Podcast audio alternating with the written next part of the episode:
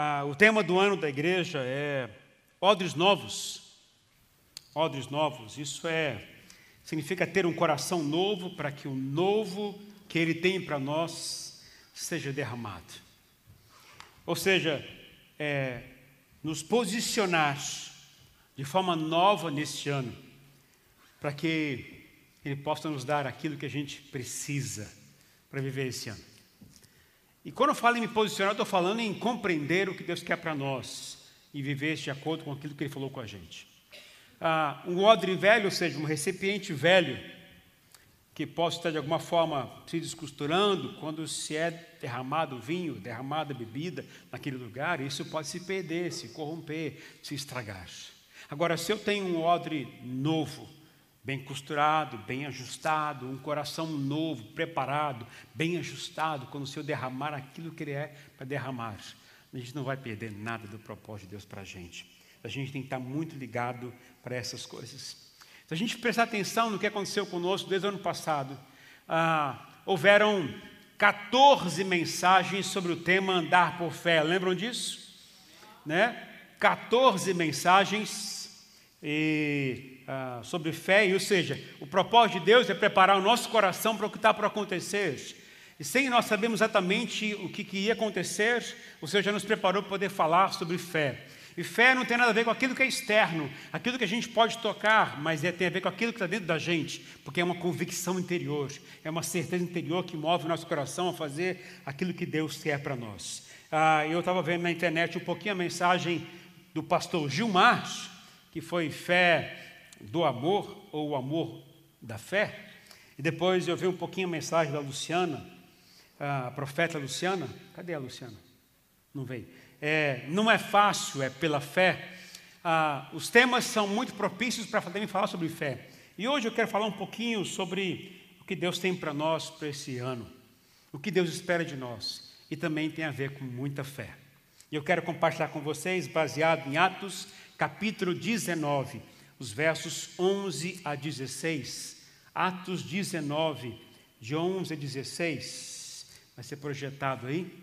Atos 19, de 11 a 16, diz o seguinte: Deus fazia milagres extraordinários por meio de Paulo, de modo que até lenços e aventais que Paulo usava eram levados e colocados sobre os enfermos. Estes eram curados de suas doenças e os espíritos malignos saíam deles. Alguns judeus que andavam expulsando espíritos malignos tentaram invocar o nome do Senhor Jesus sobre os endemoniados, dizendo: Em nome de Jesus, a quem Paulo prega, eu ordeno que saiam. Os que estavam fazendo isso eram os sete filhos de Cefa, um dos chefes dos sacerdotes dos judeus. Um dia, um espírito maligno respondeu: Jesus, eu conheço. Paulo, eu sei quem é. Mas e vocês, quem são? E diz o versículo 16: Então o endemoniado saltou sobre eles e os dominou, espancando-os com tamanha violência que eles fugiram da casa nus e feridos. Que tragédia, não? Vamos orar? Senhor, como é bom estar na tua presença, como é bom ter o coração inclinado para ouvir a tua palavra, aprender do Senhor. Como é bom saber que o Senhor está neste lugar. Nós temos desejo, Senhor, de aprender com o Senhor para viver conforme o Senhor quer que a gente viva. Esperamos que esse 2020, o Senhor, seja um ano onde nosso coração seja tratado, para que tudo que o Senhor ministra no nosso coração, a gente consiga colocar em prática e nada possa se perder. Queremos viver a integralidade do Evangelho do Senhor a cada dia. Queremos tomar posse daquilo que o Senhor tem para nós. Queremos nos posicionar conforme a vontade do Senhor, segundo a palavra do Senhor. Pai, fala conosco. É minha oração em nome do Senhor Jesus. Amém. Queridos, quando a gente começa a pensar no texto, o texto fala sobre reconhecimento. O diabo não conheceu aqueles homens. Agora preste atenção numa coisa. Se eu mostrar para vocês algumas pessoas aqui, eu acho que o que, vocês vão conhecer, né? Por exemplo, vão lá para mim, próximo slide, por favor, aí, Vladimir. Perguntar ao primeiro homem que vocês vão conhecer naturalmente, Pelé, um campeão mundial, por três vezes ganhou a, a taça da, da seleção brasileira.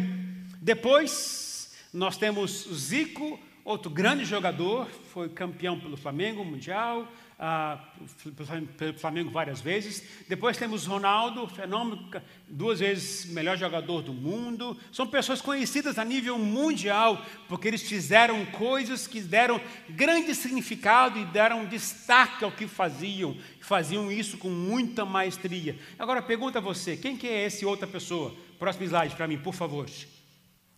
Quem é Ivan Quaresma? Alguém conhece? Não. Ivan Quaresma, eu fui descobrir, ele foi convocado pelo Tite, não sei se foi na, na, na seleção anterior ou a, a, antes, antes dessa do anterior, que ele é, ele era goleiro do, da Ponte Preta, hoje ele é goleiro do Roma na Itália, ele nasceu em Santa Bárbara do Oeste, interior de São Paulo, 4 de julho de 96, goleiro do Roma na Itália. Nunca ouvi falar nada sobre esse cara. Naturalmente, a gente deve conhecer porque deve ter informações sobre ele, mas a gente não conhece nada sobre ele.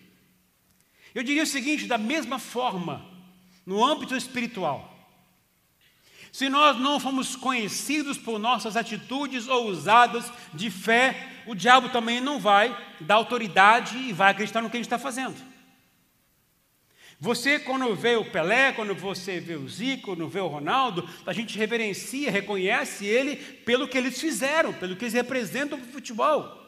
Agora, um goleiro como esse, quem vai dar algum crédito? Porque a gente não conhece muito sobre ele. Talvez amanhã, talvez alguns anos, vai conhecer isso isso. Da mesma forma, na, na aspecto da Bíblia.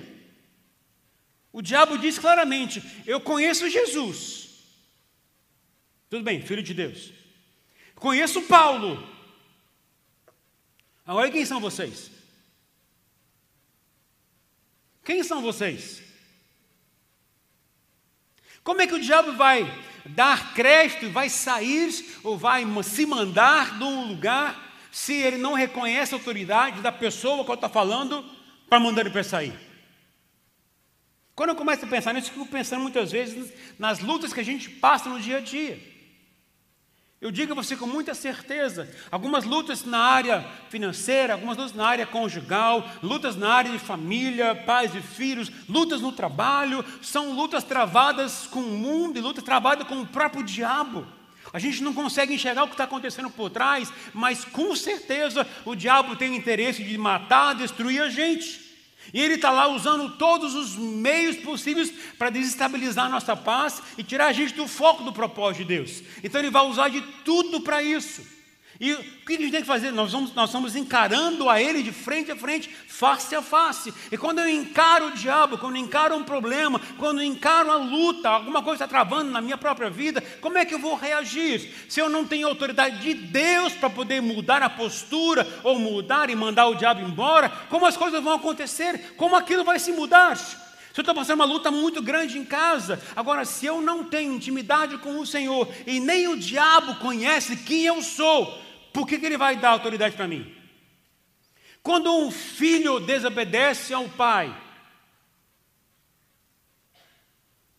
e o pai chega a dar uma ordem, por que, que o filho obedece? Na maioria das vezes, naturalmente. Porque o pai tem autoridade sobre ele. Porque o filho viu que ele é a pessoa responsável viu que ele é que manda em casa, viu que é ele que paga as contas, viu que é ele que faz as coisas acontecerem na casa. Porque ao ver a autoridade que o pai tem, o filho obedece. O diabo é a mesma coisa. Ao ver que você tem autoridade espiritual, ao ver que você tem autoridade de fé, ele vai obedecer o que está falando e vai embora. Numa crise que a gente passa, como é que a gente se vence é uma crise igual a essa? Como é que se vence a luta? Olha o que fala em 1 João 5,4. Diz o seguinte: o que é nascido de Deus vence o mundo, e esta é vitória que vence o mundo, a nossa fé. O segredo para vencer as lutas que a gente passa, o segredo para vencer as pressões que o diabo coloca sobre nós, não é a nossa mente, não é com o nosso conhecimento, mas é com a nossa fé em Deus que pode todas as coisas.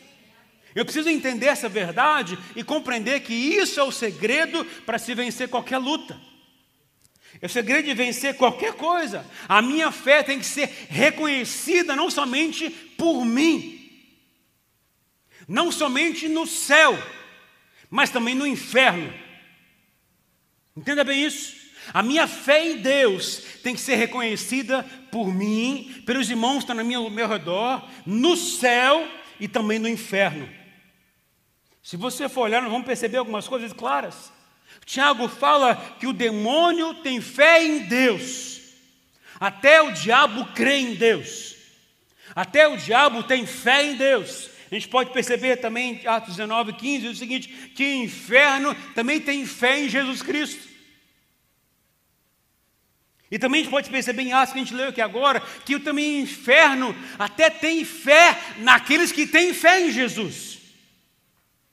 Ou seja, o diabo sabe quem tem fé em Jesus. O diabo sabe quem crê em Jesus. O diabo sabe como se trava uma luta, ou, ou na verdade, ele sabe como fugir de uma luta, dependendo de quem está na frente. Nós vamos enfrentar esse ano 2020, o ano onde Deus vai ajustar o nosso coração, preparar o nosso coração para algo que Ele vai derramar sobre nós. Deus não vai derramar algo que a gente não está preparado para receber dEle. Se meu coração estiver rachado, trincado, magoado, ferido, se meu coração estiver perdido, fora do foco de Deus, Deus não irá derramar aquilo que Ele tem para você. A forma como o Senhor irá agir é se eu me posicionar, permitir que meu coração seja tratado por Deus, ou seja, meu ódio seja ajustado, e aí sim eu vou começar a receber tudo que Deus tem para nós e vou viver todo o propósito que Ele tem para a gente. O ano 2020 é o ano de um derramar gigantesco sobre todos nós. Há muitas promessas para nós para 2020, mas Deus não vai dar algo se a gente vai desperdiçar tudo isso. É como um pai. Um pai não vai dar um presente gigantesco, caríssimo para o filho, se o filho vai perder tudo aquilo lá. A gente tem que saber como nos posicionar. O texto que a gente leu, algumas pessoas querendo se agir como se fossem donas do Senhor, ou como se estivesse sabendo o que fazer, disseram para o demônio, para aquele demônio que estava naquele lugar, disse: Olha, é, eu te ordeno, em nome da pregação de Paulo, que você saia daqui. Aí o diabo disse: É, eu conheço Jesus. Jesus. Imagina Jesus, ou o próprio diabo, dizendo o seguinte: Olha, quando Jesus, antes de assumir o ministério, ele foi para o deserto. Lá eu tentei ele, por três vezes. E olha, foi aquelas tentações fortes, necessárias para ele, aos olhos humanos. Mas Jesus venceu todas elas, me mandou embora. Ele estava firme no propósito de Deus, firme naquilo que Deus queria para ele. Depois passou um certo tempo, Jesus que já no seu ministério, aí o diabo foi um pouquinho mais pesado. Sabe o que, que ele usou? O diabo usou a família de Jesus para atacá-lo. De que maneira? A família chegou, Jesus estava falando numa casa para todo mundo, e aí chegou a informação para Jesus: Jesus, sua família está lá fora te chamando. Sabe qual era a intenção da família? Jesus, Jesus, para de falar essas coisas, você está ficando louco. Muda seu discurso, muda de fazer isso, não faça isso. O diabo queria usar a família de Jesus para dizer o seguinte: você está louco, você está perdido, está desorientado. Jesus disse: Olha, minha família são todos aqueles que fazem a vontade do Pai. Ele descartou de cara a tentação do diabo. E depois, mais uma vez, o diabo usa uma pessoa muito próxima de Jesus para tentar atacá-lo. Foi Pedro, seu discípulo. Pedro disse para Jesus: Jesus, não vai para Jerusalém, não. Está dizendo que você lá vai, vai morrer? Não vai para lá, não, vamos para outro lugar. Porque Jesus disse: Retire-te de mim, Satanás. Jesus sabia aonde a coisa estava tentando pegar ele. Jesus sabia muito bem a artimanha do diabo, e ele se fortalecia naquilo que era propósito de Deus para ele, e não se desviava de forma alguma. E quando Jesus estava lá no jardim do Getsemane orando, antes de ser preso e ser crucificado, O texto diz que ele chorava gotas de sangue, tamanha dor, e o diabo ficava ali, ali incomodando, sabe, acabando, tentando destruí-lo, tirá-lo do foco principal. Mas Jesus disse: Olha, eu estou sofrendo, mas não seja a minha vontade, seja a vontade do Pai que mais importa. E ali ele interrogou por completa ação do diabo. E o diabo disse agora para aquelas pessoas: Jesus eu conheço. Jesus eu conheço. Mas você pode dizer, ah, mas ele é Deus. Ok. Vamos para Paulo. Por que, que o diabo disse que conhece Paulo? Quem era Paulo? Paulo foi um dos maiores perseguidores da igreja. Foi as pessoas que mais prendeu, que mais ah, matou cristãos, foi, as pessoas, foi a pessoa que mais ah, ah, via, viajou com a intenção de prender as pessoas na região todinha de Israel. E a intenção dele era tirar e destruir todo aquele que seguia o caminho de Jesus. Paulo era a pessoa, aquele, aquele cara perseguidor, aquele cara duro, aquele cara orgulhoso, aquele que se achava melhor que todo mundo, aquele que era o superior a todo mundo. Tinha carta de autoridades espirituais, autoridades do povo para poder matar e prender é, cristãos. Paulo foi aquela pessoa que no caminho de Damasco, num cavalo, estava indo para prender, prender ah, cristãos. Lá uma luz forte bateu sobre ele. Ele caiu do cavalo, era o próprio Senhor Jesus falando com ele. E ali ele se, se entregou ao Senhor Jesus a partir daquela queda. Ele foi para uma casa, na casa na rua direita, lá em Damasco, e lá o Senhor o visitou, lhe deu visões, lhe deu sonhos.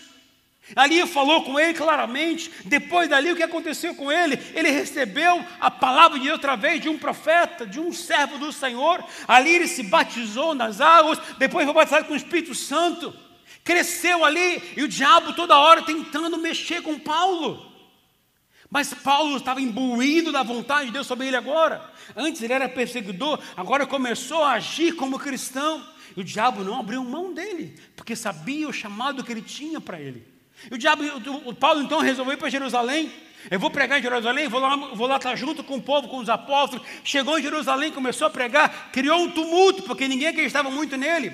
O povo judeu começou a duvidar dele, os cristãos começaram a duvidar dele, o diabo usou todos os meios, até no meio cristão, para dizer assim: esse cara é mentiroso, esse cara é um pilantra, esse cara é falso. Ninguém acreditava mesmo, mesmo assim ele permaneceu firme no propósito de Deus não abriu mão mesmo em meio a, a questionamentos, mas ele acabou indo embora e foi embora para uma região longe. E lá ele ficou por mais de 10 anos estudando a palavra do Senhor se preparando espiritualmente para poder enfrentar a missão que Deus havia confiado. E o diabo infernizando ele, infernizando ele. Depois ali ele começou a lotar tantas coisas na vida. Eu até notei algumas coisas que são importantes. Olha o que fala em 2 Coríntios 11, de 23 em diante. Olha o que Paulo passou. 2 Coríntios 11, de 23 em diante. São eles servos de Cristo? Estou fora de mim, disse Paulo, para falar dessas coisas. Eu ainda mais trabalhei muito mais, fui encarcerado mais vezes, fui açoitado mais severamente e exposto à morte repetidas vezes.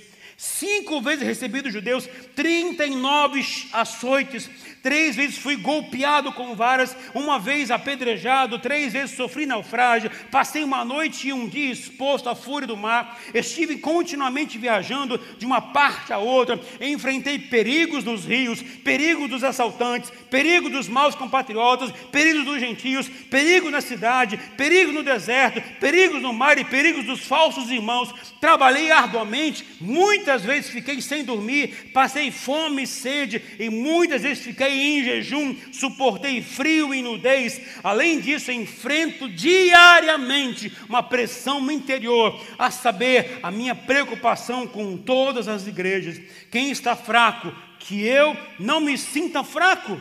Quem se escandaliza, que eu não me queime por dentro. Se devo orgulhar-me, que seja nas coisas que mostram a minha fraqueza. Paulo sabia muito bem o que é enfrentar as lutas e enfrentar a pressão do diabo. Essa ideia que o cristão não sofre é mentira. Essa ideia que se prega um sucesso do cristão, isso é mentira. O cristão é aquele que tem vida e vida e abundância porque Jesus morreu por nós naquela cruz. O cristão é aquele que entende que a vida não consiste nos bens que ele tem neste mundo, mas consiste na vida que ele recebeu em Jesus Cristo. E a gente começa a entender isso. Paulo colocou tudo à sua disposição e disse: Olha, eu, eu, eu, eu tenho tudo que eu, que eu conquistei no mundo, que os pais, meus pais me deram, tudo isso eu considero como esterco. Não vale muito para mim. O que vale é o que eu conquistei em Cristo Jesus. Aí o diabo disse: Esse cara eu conheço. O diabo disse: Esse cara eu conheço. Eu sei quem ele é. Eu sei o sacrifício que ele paga, da luta que ele paga. Eu sei, porque eu fico infernizando ele. Eu conheço esse homem. Ele enfrenta as lutas, enfrenta, me enfrenta cara a cara. Ele não tem medo do que eu possa falar, não tem medo das pressões que eu jogo sobre ele. Ele sabe o que está acontecendo comigo. O, o, o, a, a artimanha do diabo, ele sabe de tudo. Esse cara eu conheço. Agora, e vocês? Quem são vocês? Disse o diabo. É infelizmente, sabe, queridos, a gente vive hoje num mundo de crentes agente secreto. Alguns estão no trabalho há um ano, seis meses, dois anos, cinco anos, e ninguém no trabalho sabe que você é cristão. Alguns vivem até no ambiente da família, e ninguém sabe que você se converteu, porque os seus atos não mostram essa verdade. Alguns vivem no ambiente da sociedade e ninguém adivinha, ninguém consegue imaginar que você é a pessoa que é de Jesus, porque os seus atos comprovam que você é o contrário, ou que você não sinaliza nada que é crente em Jesus Cristo. Depois, quando vem lutas, não sabe por onde correr. Depois, quando vem dificuldade, não sabe para onde cair. Porque não usa a fé que Deus te deu para enfrentar o que o diabo está tentando colocar na sua cabeça. A maior arma do diabo é o que vai na sua cabeça. Frases assim: Deus não ouve você.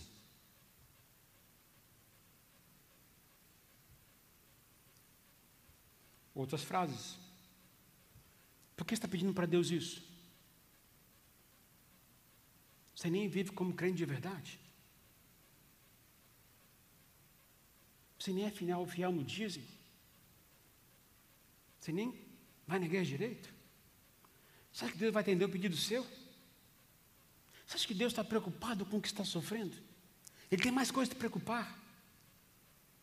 Você acha que você merece alguma consideração da parte de Deus? Olha quem você é. Olha a vida que você tem. Você faz isso, isso, isso, tudo aquilo que Deus não aprova. Você acha que Deus se importa com você? Você acha que frases assim provém de Deus? Não. Sabe o que é, o que é pior? Que a gente dá corda para esse tipo de frase. A gente aceita como sendo algo da gente, algo de Deus. Diabo, Deus nunca vai tentar você, Deus nunca vai desmoralizar você, Deus nunca vai rejeitar você, Deus nunca vai ah, desprezar você. Deus sempre diz: Vem a mim, eu estou aqui para ajudar você. Jesus diz: Vinde a mim, todos que estão cansados, sobrecarregados, e eu vos aliviarei. Eu vou dar a você aquilo que vocês necessitam, conforme a minha vontade. Eu amo vocês, eu nunca irei rejeitar vocês, eu nunca irei desprezar vocês. Como eu prometi, eu sempre estarei com vocês. Isso é Jesus falando, mas eu não sinto, ok, eu não preciso sentir para saber que Deus está comigo, eu preciso apenas crer que Ele está comigo. O segredo da vida cristã não é sentir Deus, mas é crer. A vitória não consiste em sentir as coisas de Deus, não consiste em, em, em vislumbrar, sentir o calaprio no cabelo, ou sabe, os cabelos subindo na adoração. Isso não é o segredo da vida cristã. O segredo da vida cristã consiste em você acreditar nele, no que ele falou na sua palavra que Ele é fiel em cumprir a Sua palavra, mesmo que você não veja isso acontecer na sua vida agora. O que acontece com você hoje é passageiro, a sua luta hoje, ela é passageira. Deus não olha você conforme a sua luta hoje, Ele olha você conforme o plano que Ele tem para você. O propósito de Deus é a sua integralidade, é toda a sua vida, não é somente um momento. O diabo foca no momento, mas Deus foca na sua vida por inteiro. Qual é o seu problema? Diga você, é passageiro. Vai passar. Está demorando muito, não tem problema, mas vai passar. Você não sabe minha luta, mas Deus sabe a sua luta. Entenda bem isso. Agora, para que você possa vencer essas lutas, você precisa ter fé ousada para que você não caia na artimanha do diabo colocando coisa na sua cabeça, você precisa se revelar até a Ele, para que Ele veja: ó, com esse aqui não posso brincar, não, com esse aqui não posso mexer, não, porque esse aqui crê em Deus, esse aqui tem fé em Jesus, esse aqui tem uma vida diferente, esse aqui tem uma vida transformada, a sua casa é diferente, a sua família é diferente, a sua vida é diferente, porque crê em Jesus Cristo e vive para o Senhor Jesus e faz as coisas para o Senhor Jesus. É o que Deus quer para a gente. Sabe, queridos, o texto diz, em Atos 19, 13, em nome de Jesus, a quem Paulo prega, eu ordeno que saiam. Aqueles homens tentaram usar a fé de outras pessoas. Eu mando o diabo embora, baseado na pregação do pastor Heber. Não funciona. Eu ordeno que o diabo saia, bata em retirada da minha casa, baseado na pregação do pastor Gilmar. Nada irá acontecer. Porque isso é importante a gente entender. Porque o que Deus quer que a gente entenda é que a fé não é baseada no que o outro falou, não é baseado na igreja que ele está vivendo, mas é baseado em você e em Jesus. A fé tem que ser sua, não é minha, não é da irmã, do irmão, do pai, do tio, não é, é sua com o Senhor. Você não vai ao, ao céu por causa da fé do seu avô, você não vai ao céu porque você é bonzinho e crê do que o pastor está falando, você não vai ao céu porque você acha que é a pessoa que, ah, porque o outro irmão está orando, a irmã, não funciona, não vai para o céu assim, você vai para o céu quando você crê do seu coração para o Senhor. É você individualmente. A fé tem que ser sua, não de outra pessoa. O coração moldado, o odre molde, eh, moldado novo, não é do irmão, não é da igreja no geral, mas é sua. É o seu coração que precisa ser mudado, não é mais de ninguém. Tem que ser sua própria fé. E aí, é, o diabo não brinca em serviço, gente. Quando a gente cresce espiritualmente, começa a perceber a intenção do diabo em destruir a gente. E se você não tem uma fé firme, ele pode bagunçar um pouco a sua vida. Jesus disse que o diabo vem para matar, roubar e destruir. Não desmereça a ação do diabo. Mas Deus é maior, com certeza é maior. Mas o diabo também tem poder. Deus é maior, com certeza é. Mais poderoso, com certeza é. Mas se você não vigiar, o diabo está aí para tentar matar e destruir você. O texto que a gente leu foi claro. Então o endemoniado saltou sobre aqueles e os, e os dominou, espancando-os com tamanha violência que eles fugiram da casa nus e feridos. Imagina a vergonha. Imagina o mal-estar. Porque estavam mandando embora em nome da fé de outra pessoa. Se não for sua fé, nada irá acontecer. Então eu quero falar com os irmãos algumas coisas que são importantes para o nosso crescimento. Como é que a gente pode desenvolver nossa fé?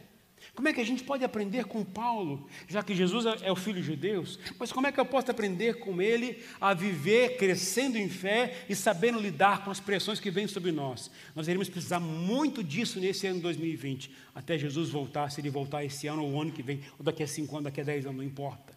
Mas a gente tem que estar pronto. A primeira coisa que a gente tem que fazer, o que, a gente tem que fazer, o que as pessoas fazem, e é coisa clara. Primeiro passo para a gente poder receber fé e desenvolver na sua vida, a gente tem que aceitar Jesus como nosso Senhor e Salvador. Sem aceitar Jesus, eu não tenho fé para poder vencer o mundo e o diabo.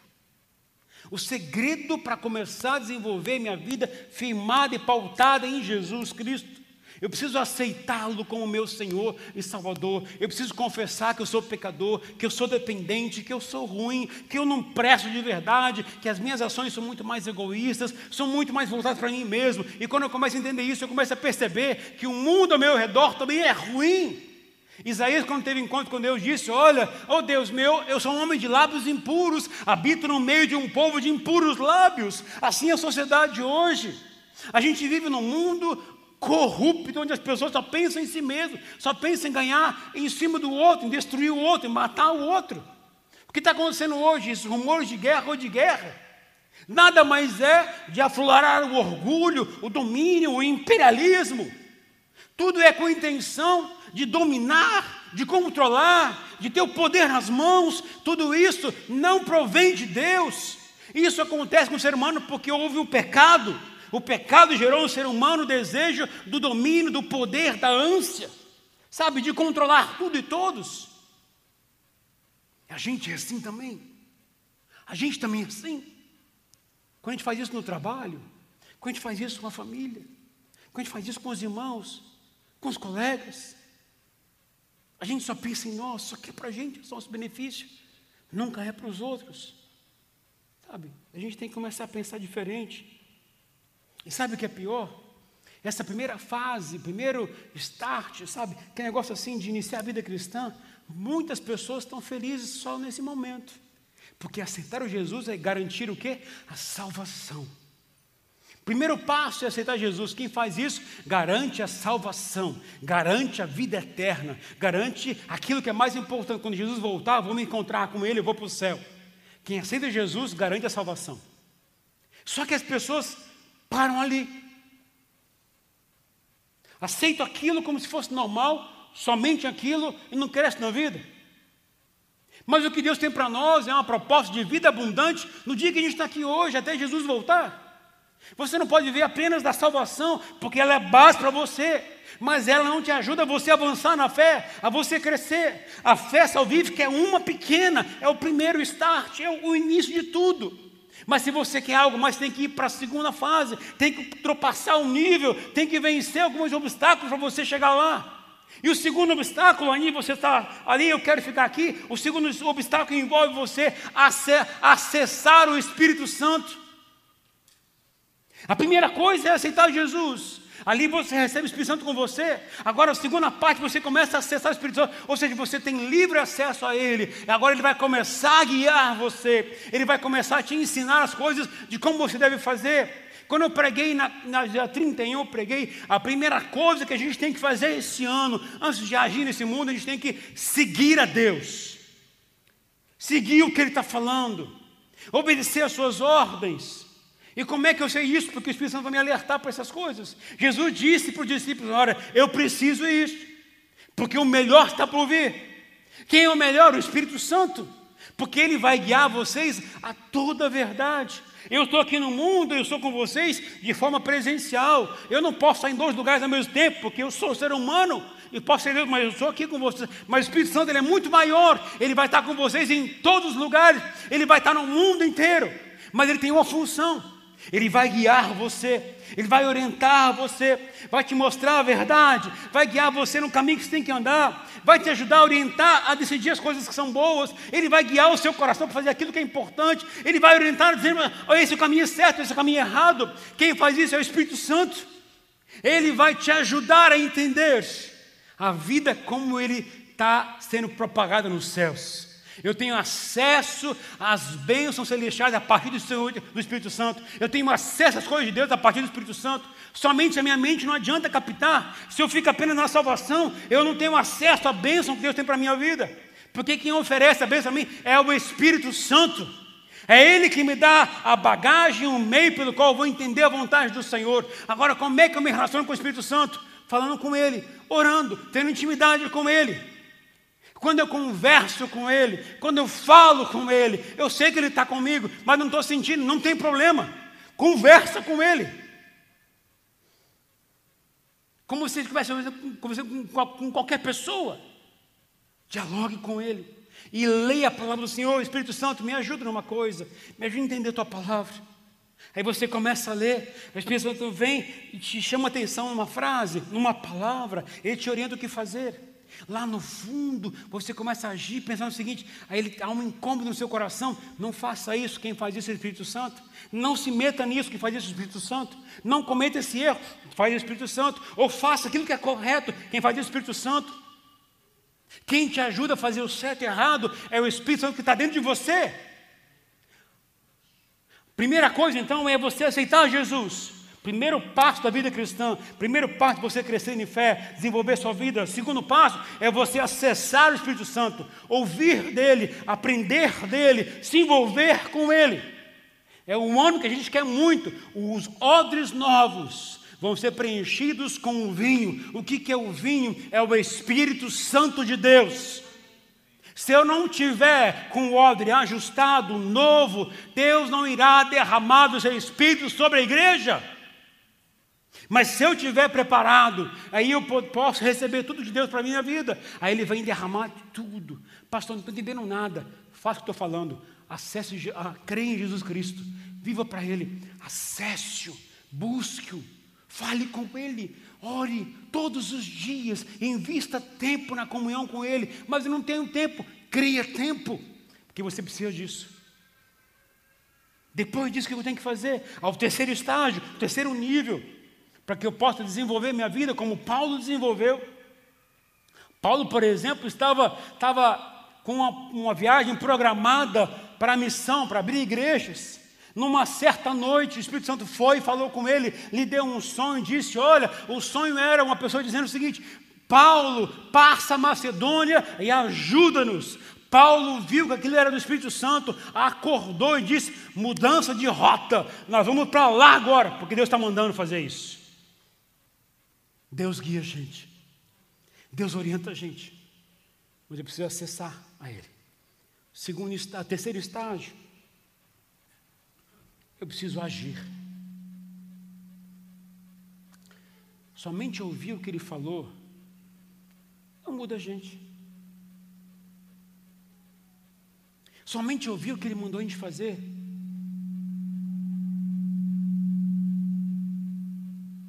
não muda a nossa rota.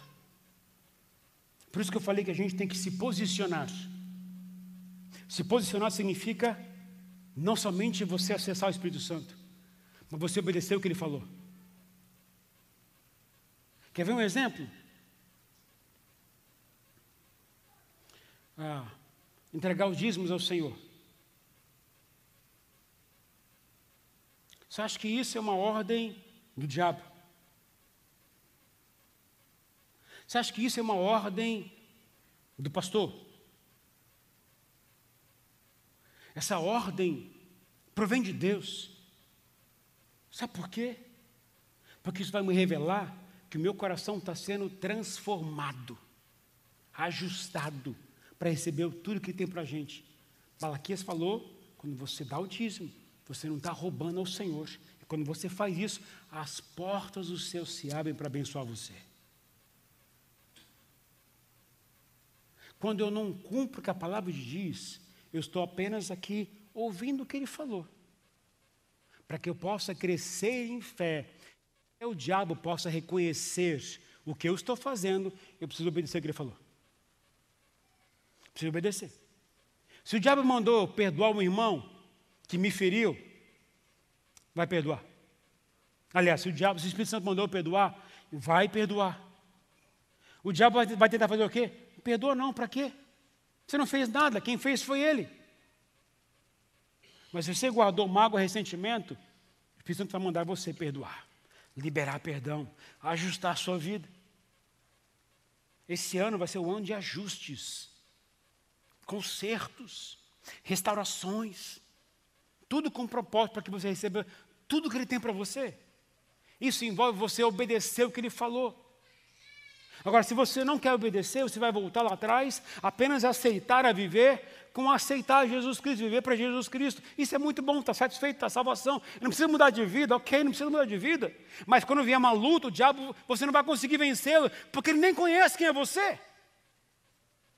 Você não provou com atitudes que você mudou de vida. E também somente você acessar o Espírito Santo não muda você também. Começa então você fazer o quê? A você agora obedecer o que ele mandou você fazer. Depende de suas atitudes, de suas, do seu comportamento. Isso envolve você compreender a vontade de Deus e fazer o que ele mandou você fazer. E depois de você obedecer o que ele está mandando fazer, agir, aí você vai ter a quarta coisa, que é a autoridade. Você não tem autoridade espiritual se você não aceitou, se você não acessou e se você não obedeceu. Autoridade é para quem vivenciou essas etapas. Autoridade é para quem passou de estágios.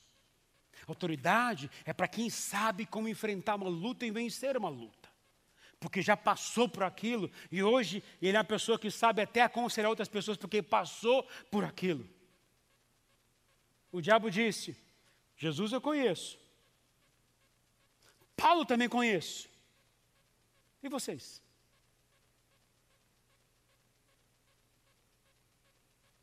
Não conheço que vocês. Vocês não têm autoridade nenhuma para falar para mim. Vocês não conseguem mandar em mim. Vocês não conseguem mudar a vida de vocês. Como é que vocês querem mudar que, que eu vá embora?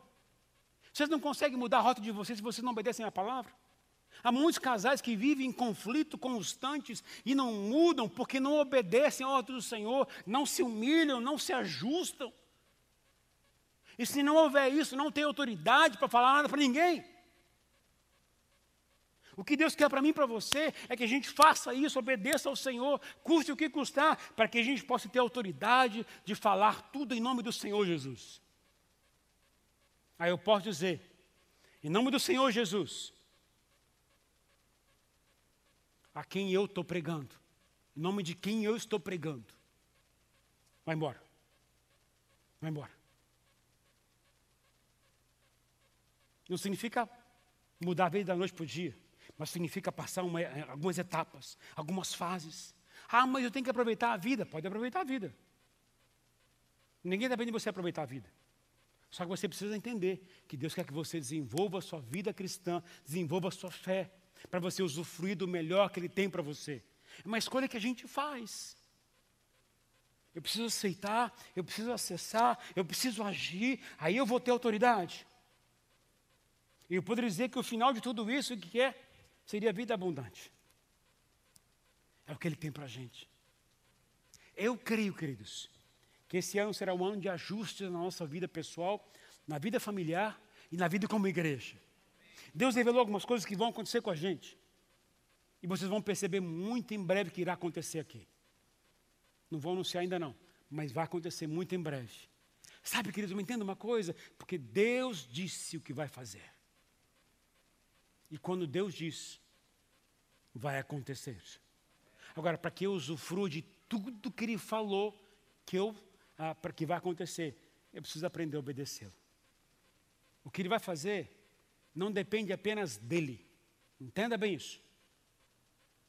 Para que Deus possa cumprir plenamente o que Ele programou, não depende apenas da vontade dele, mas depende também da minha parte, da minha responsabilidade eu tenho que fazer a minha parte.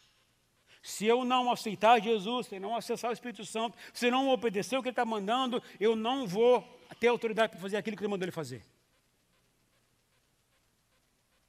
Eu quero, e eu espero que também você queira, que a sua vida seja humana, tenha uma vida de, de, de, de, de restaurações e restaurações, mas uma vida plena com o Senhor, a começar na sua própria casa.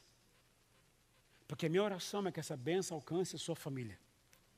Que você tenha autoridade na sua casa para mandar embora tudo aquilo que vem do diabo. Tudo que o mundo está tentando destruir você. Para isso você precisa ter autoridade de Deus para crescer. E minha oração é que a gente viva isso esse ano, de forma plena. Para isso te convido a ficar em pé nessa hora, por favor.